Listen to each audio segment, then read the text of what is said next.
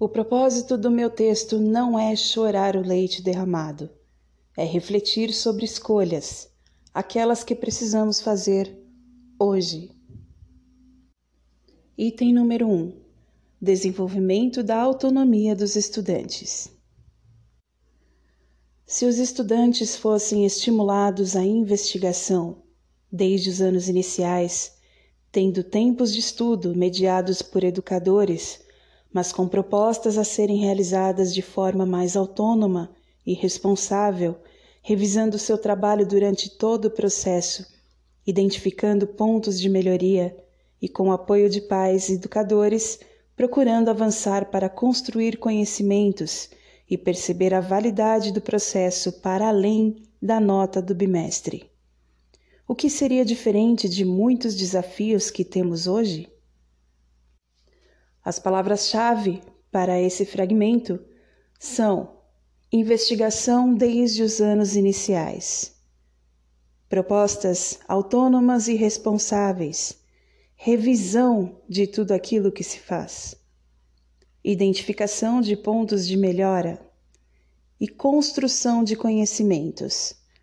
Visto que qualquer processo de construção também conta com desconstruções a qualquer momento. E avaliação como processo e não como nota do bimestre. Você acha que nós, enquanto escola, estamos caminhando para isso?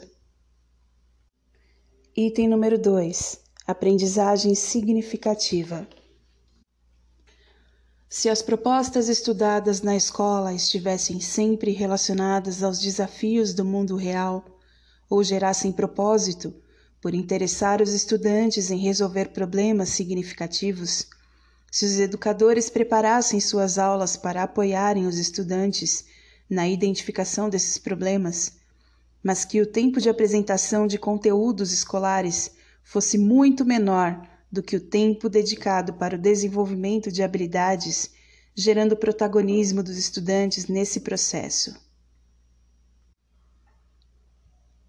Os temas para reflexão nesse fragmento são propostas baseadas em desafios do mundo real, atividades com propósito para o estudante, mecanismos para a identificação de problemas e o preparo de aulas, substituindo a prioridade de transmitir conteúdos por situações de aprendizagem, experiências de aprendizagem que desenvolvam habilidades.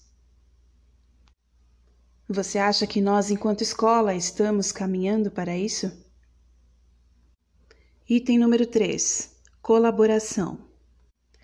Se a centralidade não estivesse em ouvir uma aula, mas em viver uma aula, trabalhando em duplas, trios, pequenos grupos, aprendendo nas relações humanas que se estabelecessem nesse processo, com pares, sempre com suporte e mediação de educadores, estes que desenham esse contorno das interações possíveis nesse processo.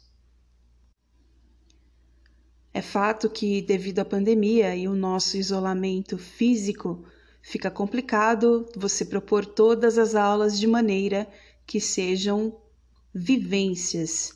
Nós estamos nos ancorando mais na questão audiovisual, o que é totalmente compreensível. Mas você, como educador, tem desenhado esse contorno de interações dos estudantes nas suas aulas? Você acha que nós, enquanto escola, estamos caminhando para isso? Item 4. Avaliação.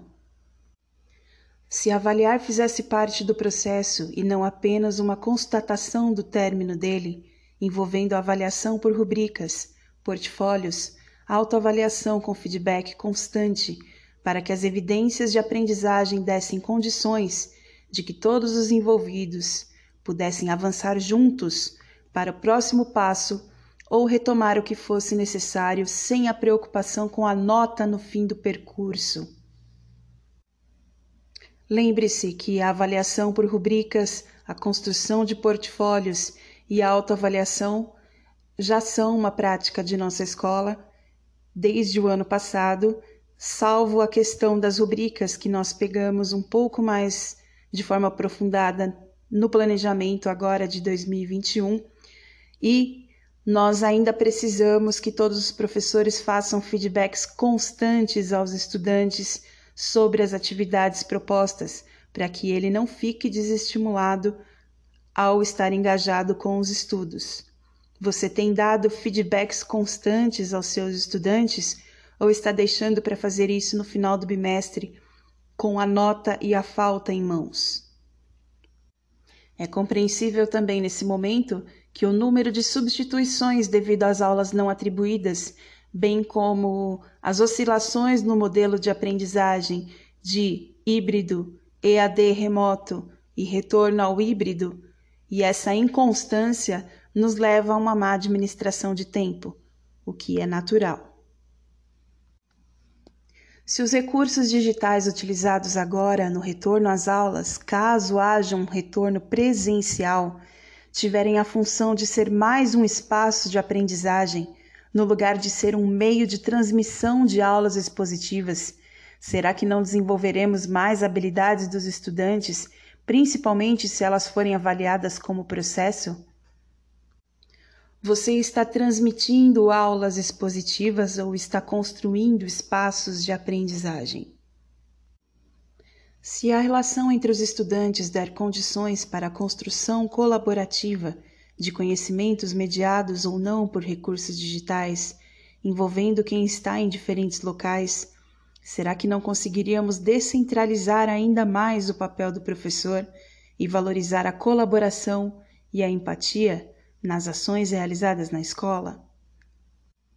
Você, professor, está sobrecarregado ou está descentralizando o seu papel, visto que nós estamos em experiências de aprendizagem?